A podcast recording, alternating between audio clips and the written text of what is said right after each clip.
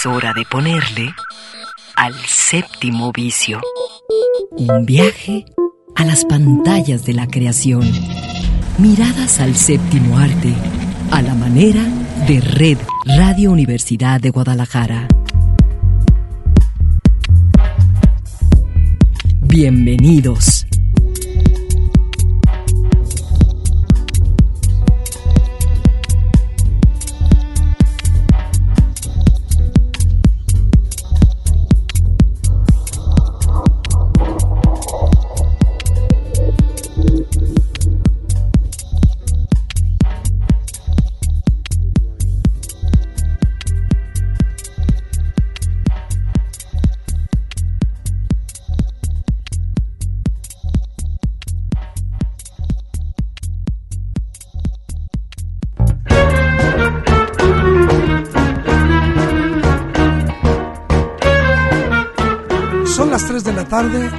Así comenzamos el séptimo vicio.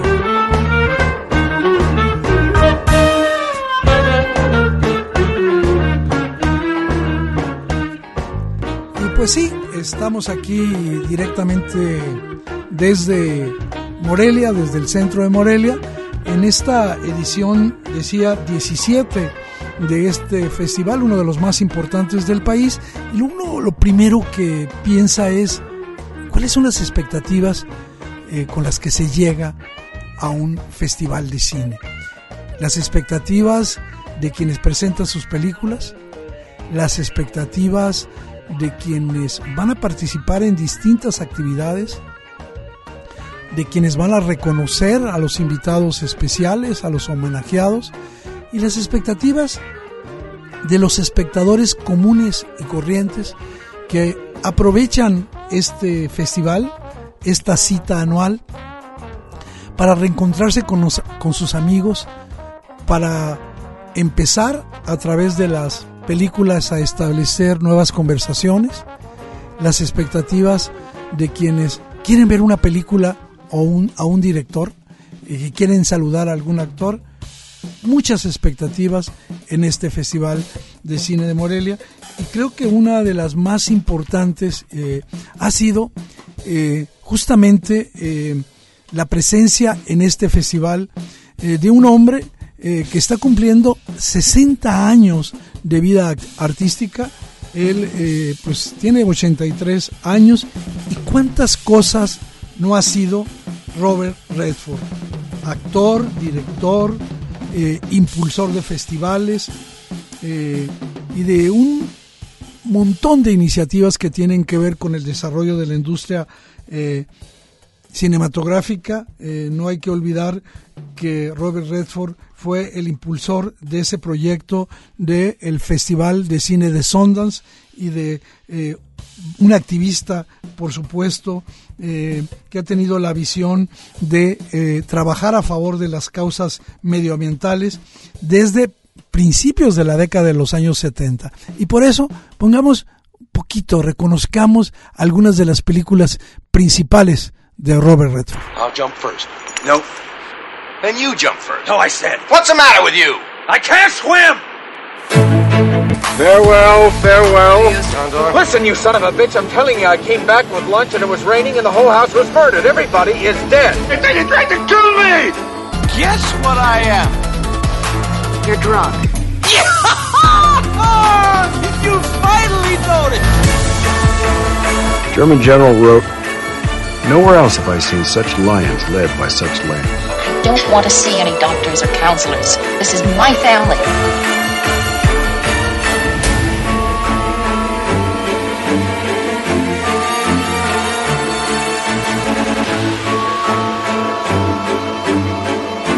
I think the time has come when the American people realize that we're in this together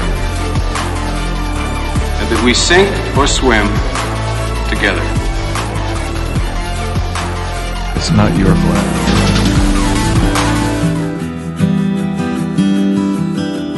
Y de todas las uh, celebridades, de todas las figuras que están presentes en esta edición 17 del Festival Internacional de Cine de Morelia, me parece que hay que subrayar eh, el que Robert Redford sea el invitado de honor. eh, recibiendo eh, esta presea de excelencia artística por pues su labor durante 60 años en la industria cinematográfica.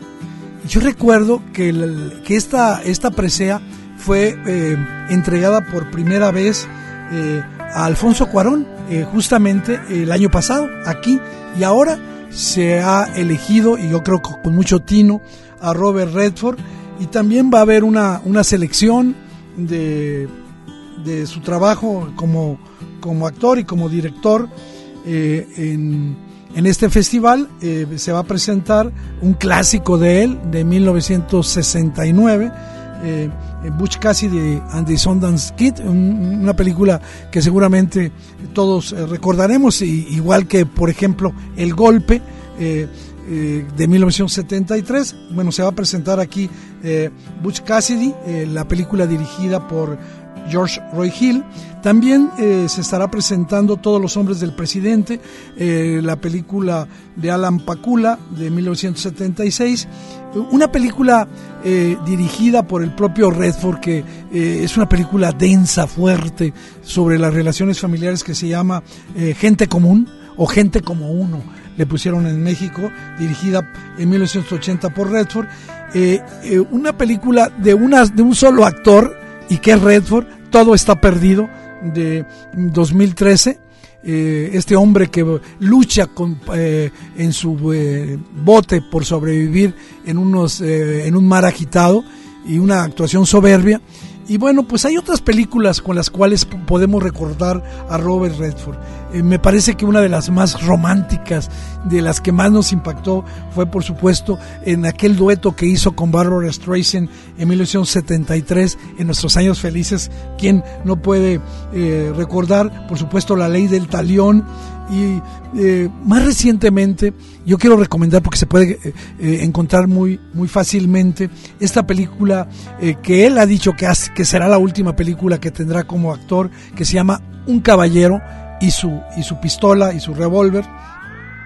Por supuesto, este, África Mía, Los Puentes de Madigan, que el, el Señor de los Caballos, Imagínense lo que no ha hecho Robert Redford en 60 años. Bueno, lo tenemos aquí y ha sido de veras un honor estar cerca de Robert Redford, pero no es el único al que vamos a, a celebrar, sino también otro actor que nos ha dejado una gran cantidad de películas.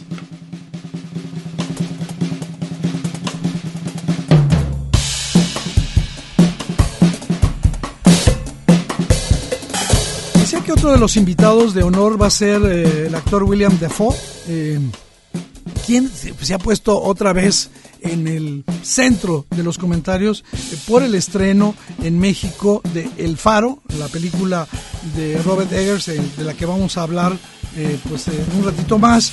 Y pues hay que decir que Dafoe es un actor incombustible, ha hecho más de 100 películas con Oliver Stone, con Herzog, con Abel Ferrara, con Wes Anderson, con Spike Lee, con Scorsese y ha recibido cuatro nominaciones al premio Oscar en 1986 por la película Pelotón de Oliver Stone que todo el mundo recordamos, en el 2000 por La sombra del vampiro, en el 2017 más recientemente por esa magnífica eh, película El Proyecto Florida y en 2018, eh, la comentamos aquí en el séptimo vicio recientemente, por eh, En las puertas de la eternidad, haciendo el papel de Van Gogh eh, en la película de Julian Schnebel. bueno, la, trayectoria de Davoe es una de las más importantes que ha, que ha habido en Hollywood. Yo también tengo un recuerdo muy especial de él este, en su caracterización de Jesucristo que me parece que es uno de sus trabajos fundamentales, más exigentes, más retadores que tuvo en su eh, trayectoria, en, en, aquella película polémica, legendaria, La Última Tentación de Cristo, ¿sí?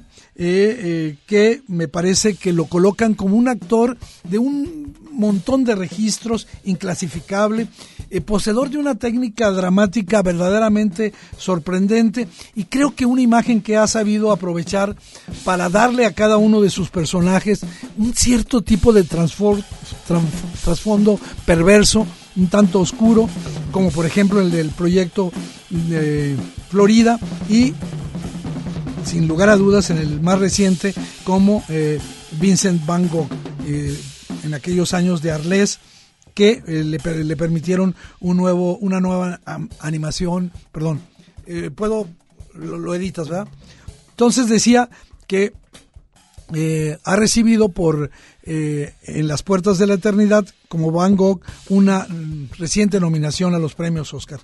Eh, no me quiero ir a nuestro primer corte sabiendo que tenemos un montón de cosas que hablar aquí de este Morelia. Eh, la Cineteca ha aprovechado este festival para entregar la medalla de la Filmoteca de la UNAM a 12 distintos, eh, dos distintas preseas, una para el director y guionista estadounidense James Ivory y a los hermanos Dardenne, en este caso en la figura de uno de ellos, de Luc, Jean-Pierre no va a estar aquí, pero eh, eh, Jean-Luc, este realizador belga, que va a recibir mm, también a nombre de su hermano esta medalla que otorga la UNAM, la Filmoteca, que hace un reconocimiento a personalidades, a instituciones que con sus eh, iniciativas, con su trayectoria, con sus intervenciones en el mundo de la cinematografía, han contribuido a enriquecer el patrimonio fílmico del mundo desde muy diversos eh, puntos de vista.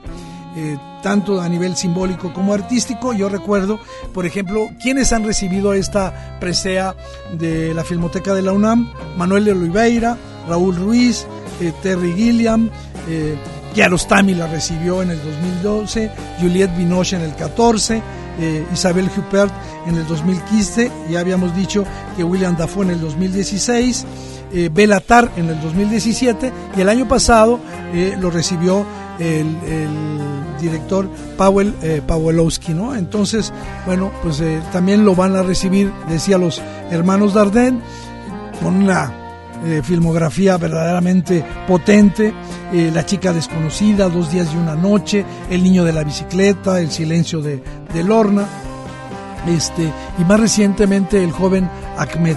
varias de estas películas van a estar exhibiéndose aquí en el Festival de Morelia en razón de la entrega de la medalla de la Filmoteca a los hermanos Dardenne y también decía a James Ivory. Bueno, ahora sí, vámonos a un breve corte escuchando a Lido Pimienta con La Capacidad. Tú,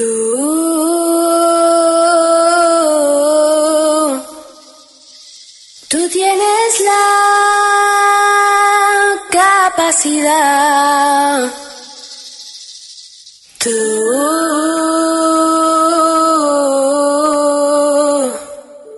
De hacerme reír, de hacerme llorar de felicidad y yo ahora estoy aquí y tú. El séptimo vicio nuestro alfabeto de imágenes para entender el cine. Regresamos.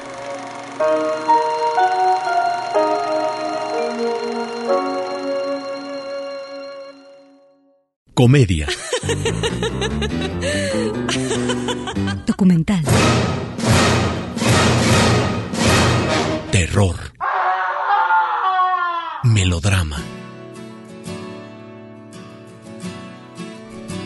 animación mucho más bajo el lente de El séptimo vicio.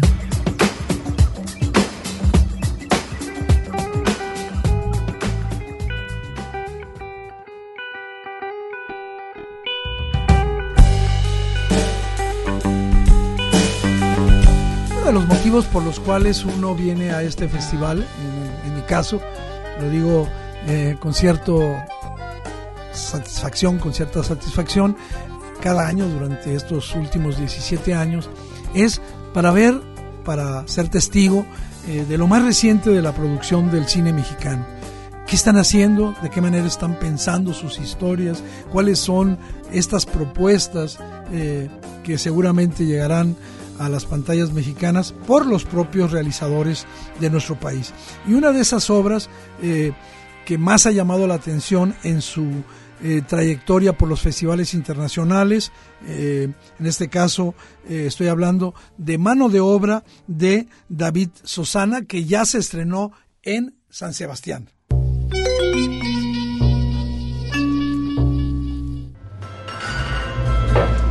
Era mi única familia, carnal.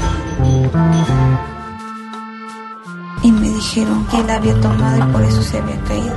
¿Cómo que había tomado? Pues sí, no Pues una ayuda con eso, ¿no? Porque pues, mi cuñada, ¿no? O sea, sí necesita pues, una indemnización. Mira, todo eso lo está manejando la oficina. No te preocupes. Dale, Señor, el eterno descanso. Descanse en paz. Así sea.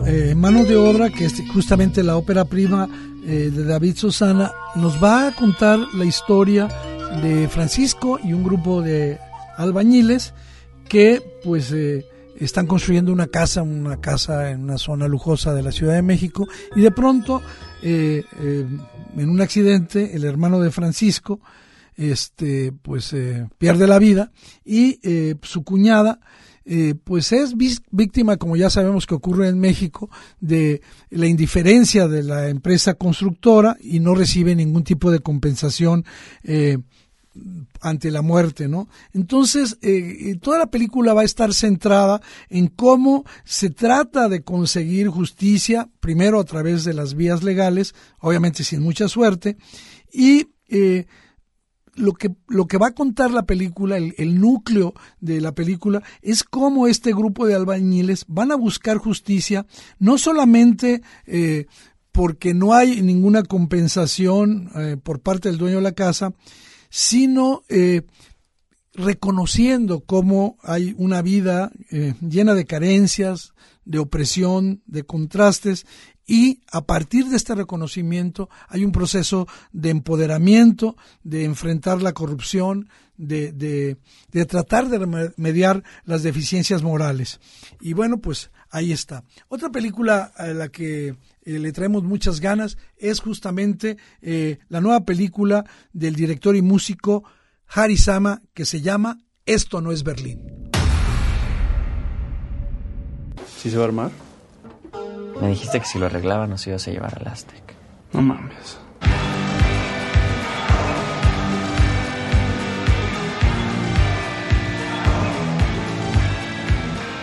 Este bar es gay. Este bar es de todas las cosas. No. Soy algo así como un asesor espiritual.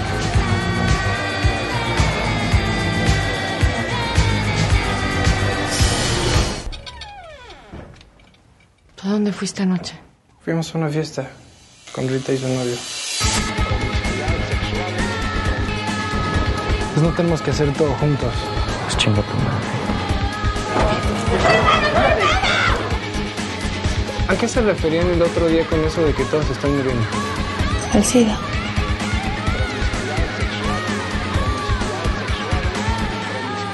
¿Estás bien?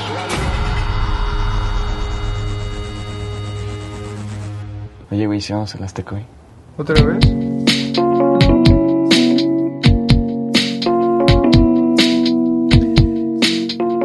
Y pues sí, como el propio tráiler nos está mostrando, eh, lo que va a mostrar eh, Esto no es Berlín de Harry Sama, es una sociedad eh, dividida hasta cierto punto bipolar, donde hay que aprender a expresarse, hay que aprender a, buscar las reivindicaciones, eh, la libertad sexual y sobre todo creo que la, el elemento que hay que destacar eh, del contenido de esto no es Berlín, es que puede eh, sumergirnos en ese impulso, en ese ímpetu, ese ímpetu de cierto tipo de comunidades jóvenes dispuestas a romper tabús, a, encontrar eh, su propia voz, su, propio momento existencial en, adentro de una sociedad que está más bien buscando la uniformidad, la tranquilidad. Es otra de las películas eh, que vale la pena rescatar de la producción nacional y que se exhibe aquí en el Festival de Morelia. Esto no es Berlín. Eh, yo le traigo muchas ganas y de eso se trata, comentar con ustedes, a una película que voy a ir a ver mañana y que la verdad le traigo muchas ganas. Es la primera película que dirige el actor sumamente conocido José María Jaspic. Y esta película es una comedia. Y es una comedia ¿Qué les parece si primero escuchamos un poquito del tráiler para que vea qué divertida historia nos quieren contar? Un cargamento que iba para Miami tuvo que desviarse para la baja. Hay que ir a recoger el de Maderitas. Por las últimas coordenadas que nos dio el piloto, el cargamento cayó en tu pinche pueblo. ¿Enterró a la policía? Soy la policía, cabrón. ¿Un polvo qué? Farmacéutico, padre. Que ocupo reunir al pueblo para que es un polvo farmacéutico para desarrollar un medicamento. ¿Como una aspirina? Ándale, como una aspirina, pero más chingona. Son 100 dólares por cada kilo que me entreguen. Muy bien, dale pues. ¿Y los demás? Ay, juez, mi madre nunca había visto tanta feria junta. ¿Me podéis decir dónde se fue el dinero? ¿Qué fue, doña Gusti? ¿Una estufa? Una televisión. Yo quiero un Walmart, no Manuel. Es una chingadera que te pone en las orejas y le sale música. A mí, francamente, Chato, hay algo que no me cuadra.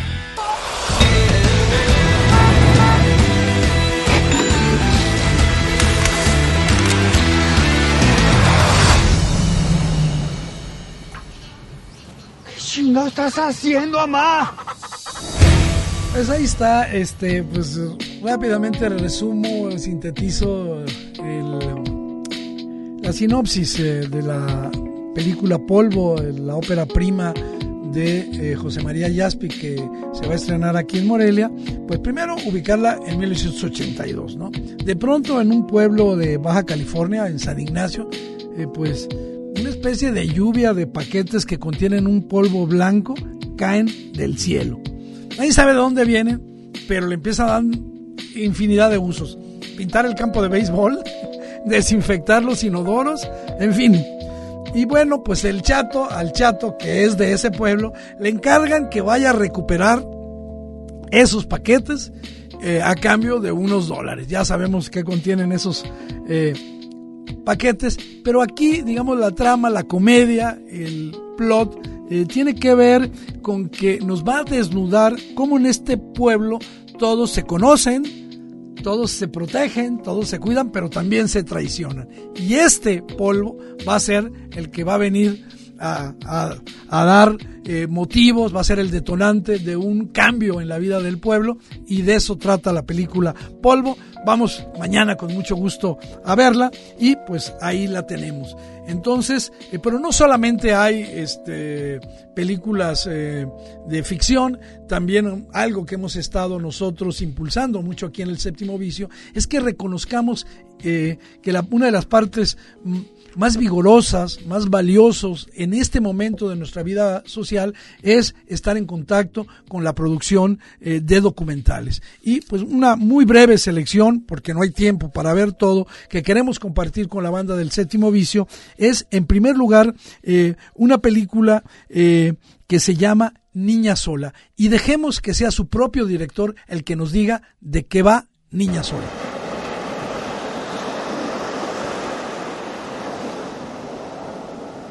Niña Sola es un documental que habla acerca de la violencia de género, la normalización de la violencia justo en la comunidad de Tijuana, donde se desarrolla la historia. Son las historias de tres mujeres, eh, dos que están presentes, una mujer ausente eh, que fue asesinada en 2016 y es, eh, es una reflexión que hacen su madre y su hermana para tratar de de mirar hacia sus propias vidas marcadas por abuso, por violencia, y entender y saber qué hacer a partir de eso, como encontrarle un sentido a su vida, ¿no? Porque pues ya no existe la paz.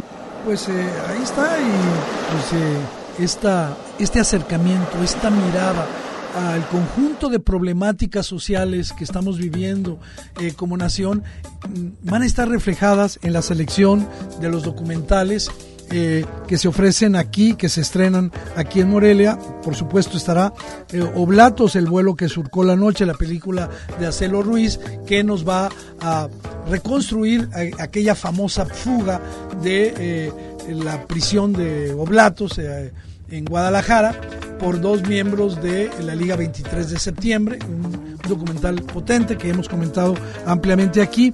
Eh, también quiero destacar eh, de nuestra querida amiga Alicia Calderón el estreno de su película Dibujos.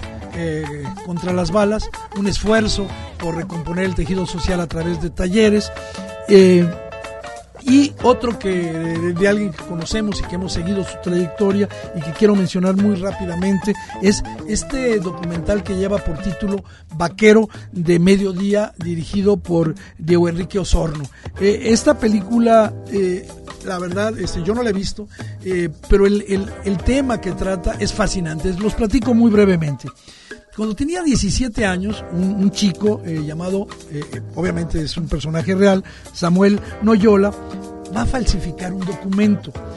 Eh, llega con su familia y le dice, miren, me acaban de invitar a un encuentro de poetas en Centroamérica. Eso era falso. En realidad, lo que él quería hacer era irse, unirse a la guerrilla que encabezaba otro poeta, el poeta Ernesto Cardenal, obviamente nicaragüense. Y se va a la guerrilla y no se sabe nada de él. Años más tarde regresa a su tierra natal, a Monterrey, eh, ya en los 80, a mediados de los 80, regresa Samuel Noyola y pues se entrega como poeta a la vida bohemia de la ciudad y, empieza a destacar justamente en su eh, vertiente de poeta. Lleva una vida agitada, una vida pues como un rebelde cultural, hasta el año 2008, cuando fue visto por última vez y nunca más se sabe de él. Bueno, pues Vaquero de Mediodía, el documental que estamos comentando, eh, que dirige Diego Sorno y que va a ser presentado, va a convertirnos en una especie de detectives para ver qué pasó con Samuel Noyola después de 2008 y la verdad a mí la historia me parece verdaderamente fascinante. ¿Qué les parece si los dejo con eh, la historia de otro documental que se va a exhibir, también un poco adelantando de qué trata? Eh, es la, historia de una mujer eh, mayor llamada Marina, en Guanajuato, que va a, un retiro, a un retiro anual y que justamente se confronta eh, con su nieta Perla eh, en su visión del mundo y de cómo tienen que vivir las mujeres. Escuchemos con esto, nos vamos a, un corte rápidamente, pero escuchando eh, un tramo que me parece significativo de este documental Retiro que es dirigido por ese el debut de Daniela Alatorre Benard. Ella había sido miembro del comité de selección aquí en aquí en Morelia y ahora está estrenando Retiro. Escuchemos un fragmento y regresamos rápidamente aquí al séptimo vicio desde Morelia. What made your last keeper leave? He believed that there was some enchantment in the light.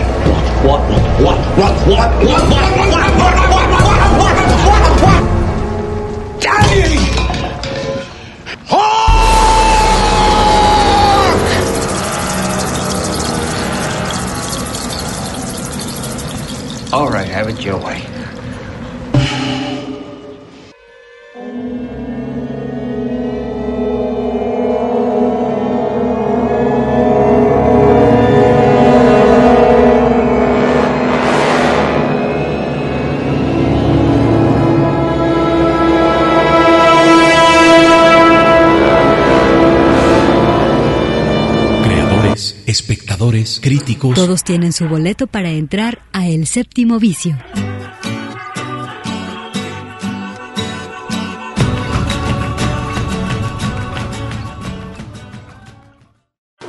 Miradas a la fábrica de sueños. El Séptimo Vicio.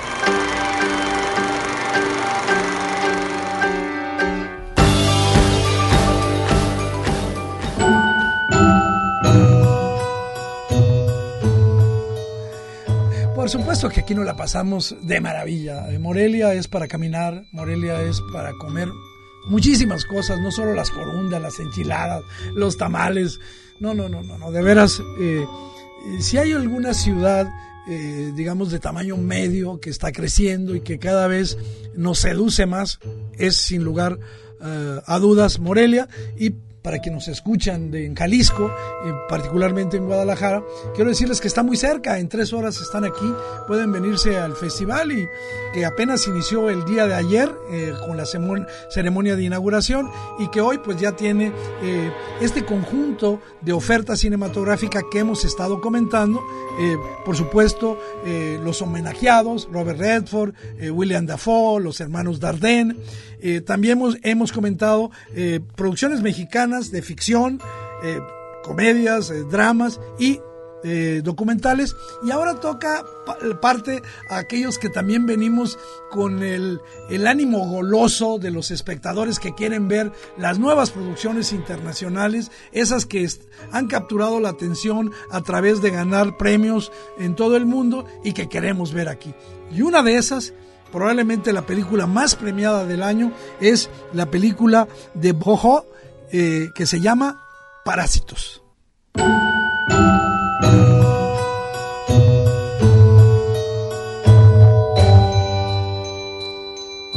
Pues ya lo hemos comentado, pero no está de más repetirlo. la historia es fascinante. Eh, eh, una familia de, muy pobre está sobreviviendo muy apenitas, con trabajos mal pagados y con algunas trancillas. Pero un día el hijo Kitek va a ser contratado como profesor particular de una familia bastante rica y rápidamente él se gana la confianza de esta familia y va a ir logrando eh, a través de la confianza incorporar, sin decirlos que son su familia, al resto de la familia como empleados de, de esos ricos y se van, digamos, como haciendo parásitos de esta familia poco a poco, ¿no? Eh, primero eh, eh, a una hermana adolescente, luego a su madre, consigue engañar para que los vayan contratando, incluso con, con, con tareas medio extrañas como psicoterapeuta artística, al padre luego lo contratan como chofer privado y así. Sin embargo, este plan verdaderamente maquiavélico que va funcionando a la perfección, este, y que pues tienen trabajos cómodos, ganan muy bien, toda la familia ya tiene recursos, eh, haciendo tareas semi especializadas para las que no están preparadas, pero que sin embargo logran en esta simulación ir pasándola. Sin embargo, un día llega una lluvia y echa a perder todo. Ahí, de ahí va Parásitos. Como ven, la historia en sí mismo ya tiene un atractivo, eh, y es una de las cosas que hemos seleccionado. Pero seguramente la película que todo el mundo quiere ver, yo lo voy a reconocer. No conseguí boletos para verla, pero ya la veré en Guadalajara. Pero es mi obligación, dado que ahí está William Dafoe y Robert Pattinson, comentarles que aquí en Morelia se está exhibiendo El Faro, la segunda película de Robert Eggers. What made your last keeper leave? He believed that there was some enchantment in the light.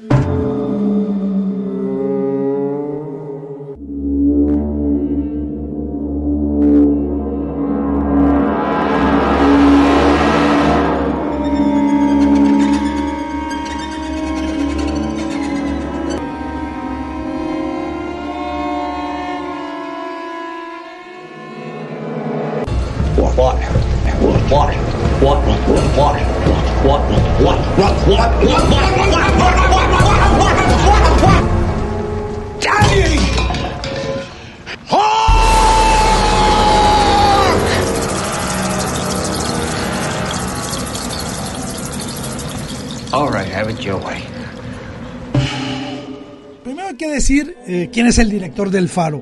Robert Eggers, que ya nos había pues, puesto de cabeza con una de las mejores películas de terror de lo que va del siglo, que se llamó La Bruja, The Witch. Y bueno, pues con, con ese antecedente todo mundo queremos ver El Faro.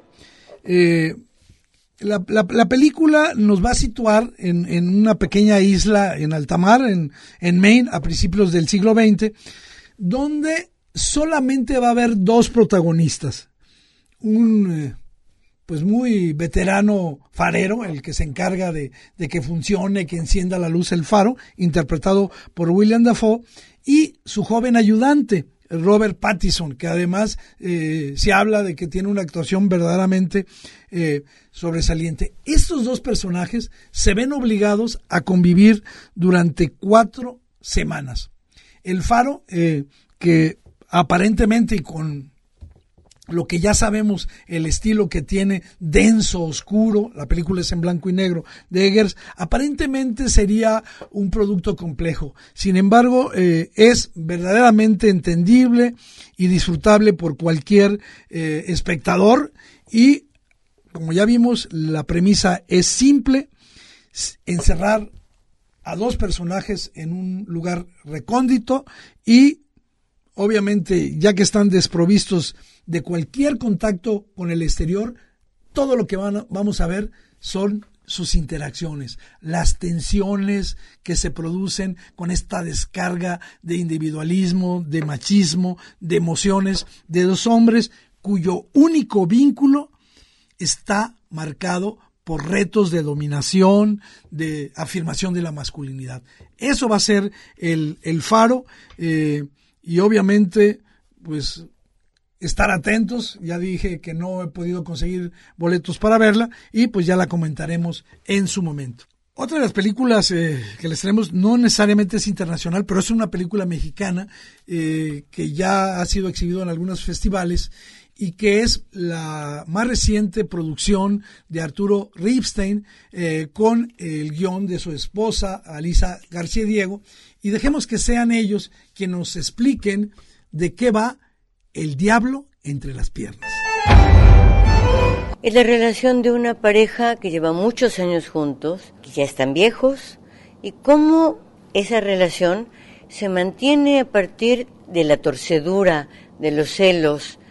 Y uno dice, celos de gente de 70 años, ¿de qué se tienen celos? Porque los celos no se pueden, esa es la, la sorpresa. Hoy en la tarde andaba un poco nerviosa. La vida nos hace entender a todos. A trompadas,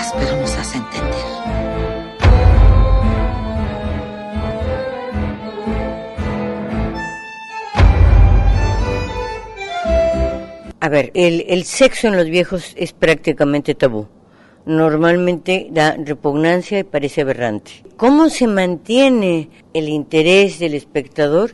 Vamos a envejecer en paz.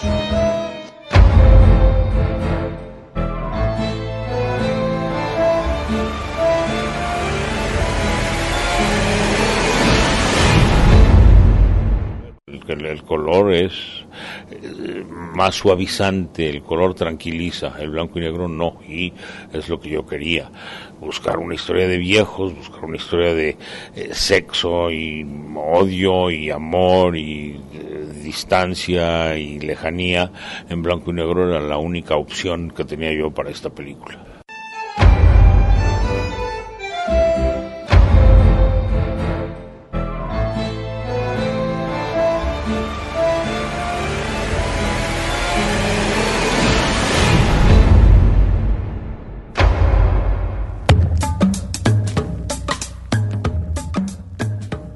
Todas las películas de Arturo Ripstein que están apoyadas con el guion de Paz Alicia García Diego, su pareja, pues eh, recurren a situaciones eh, marcadas por la sordidez, eh, por esas situaciones límite en las que se encuentran las pulsiones humanas, y ahí van desgranando, a veces sin mucha esperanza, qué es, qué recursos tienen los seres humanos para evadirlas, para enfrentarlas, porque casi nunca eh, la solucionan, hay un cierto grado de desesperanza. Veremos qué nos ofrece ahora El Diablo entre las piernas de Arturo Ripstein.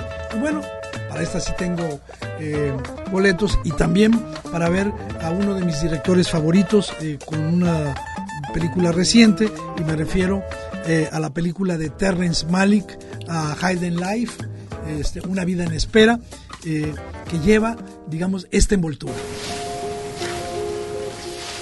Remember the day when we first met? I remember that motorcycle, my best dress. You looked at me, and I knew how simple life was then.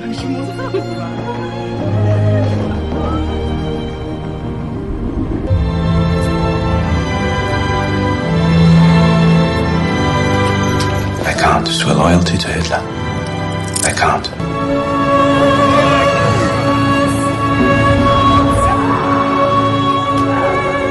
I can't do what I believe is wrong.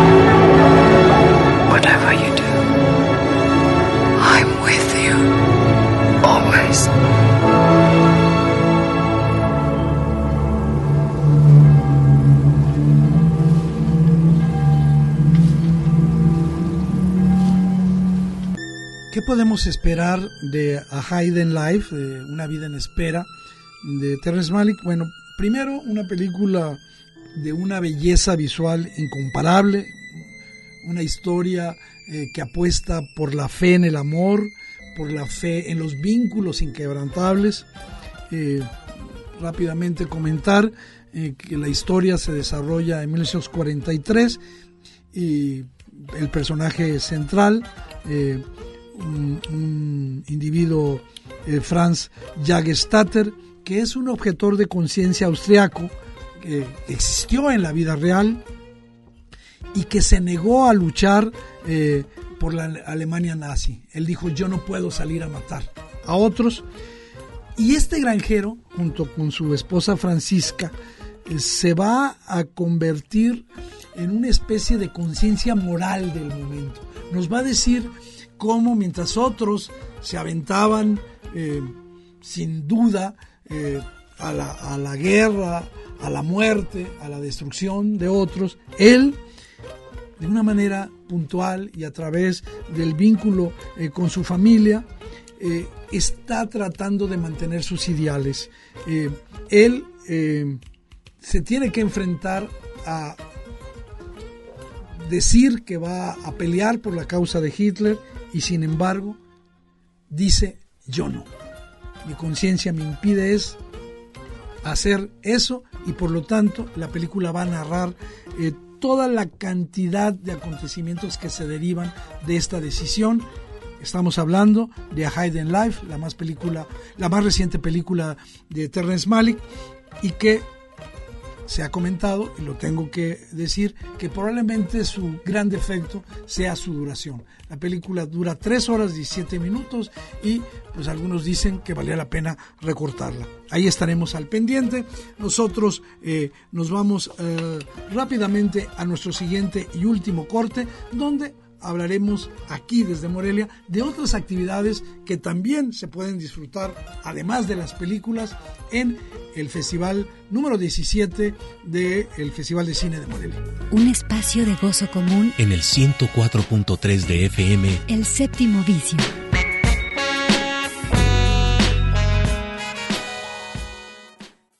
El séptimo vicio.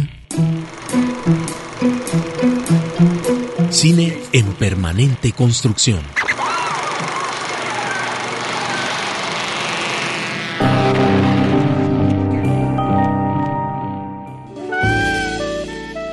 Nos fue el programa sin sentirlo. Nos pusimos a saludar aquí a gente que pasaba y que, eh, eh, estábamos transmitiendo. Saludar a, muchos de los amigos que cada año nos encontramos aquí en Morelia. Y les comentaba yo que no solamente cine, eh, homenajes, sino otra, otra cantidad de actividades que vale la pena mencionar y una de ellas es que aquí el próximo martes 22 y miércoles 23 va a haber un foro, un foro por demás pertinente eh, que se llama Cineastas Indígenas Mexicanas, Identidad y Nuevas Narrativas. Platicando con Marina Stavenhagen, que es la organizadora, eh, nuestra amiga Marina, de este foro, eh, nos decía que el foro tiene como objetivo propiciar la reflexión sobre temas de interés común, por ejemplo, la diversidad, la identidad, la equidad de género, por supuesto, pero también mostrar cuáles son eh, los desafíos que tiene la producción cinematográfica eh, y audiovisual eh, desde la posición de las cineastas indígenas. ¿A qué tipo de retos se enfrentan y sobre todo qué nuevas formas narrativas en esta producción creativa mm, están utilizando mujeres cineastas indígenas? Van a ser eh, básicamente eh, conversatorios eh, de análisis, de reflexión colectiva y también se va a hacer exhibición pública y gratuita de trabajos recientes de estas cineastas que han sido convocadas. y a mí la verdad lo que me interesa es saber qué historias cuentan, qué acceso tienen a los medios de, producción, de exhibición, lo que hacen estas cineastas indígenas y en realidad cuál es su papel como creadoras en el contexto de su comunidad.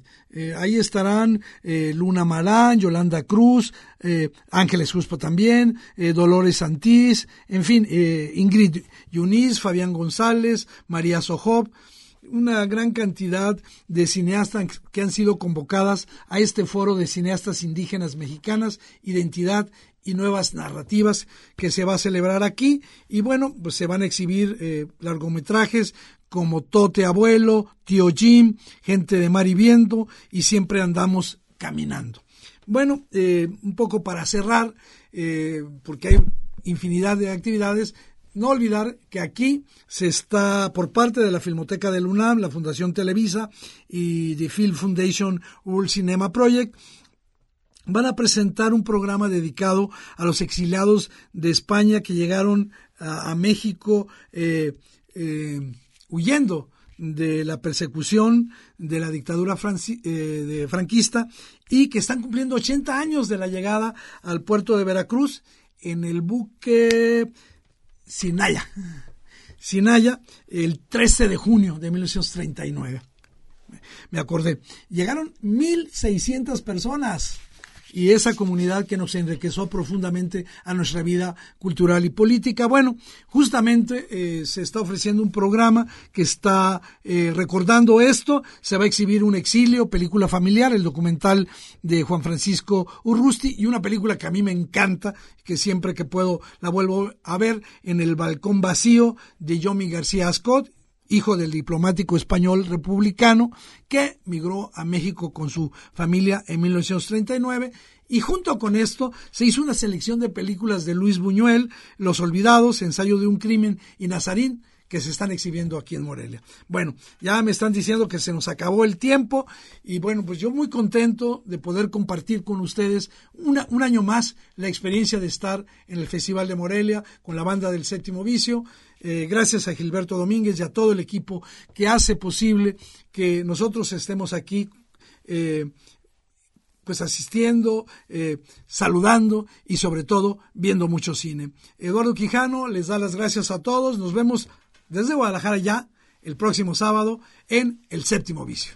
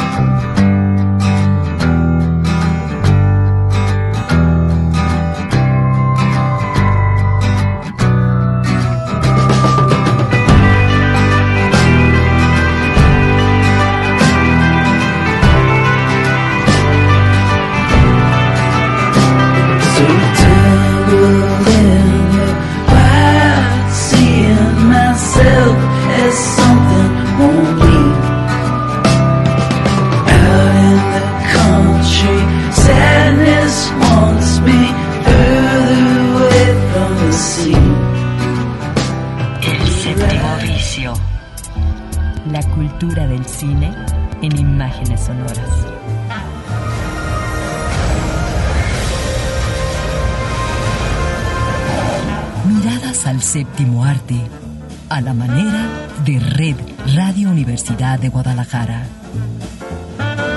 Escúchanos todos los sábados desde las 3 de la tarde. Hasta la próxima.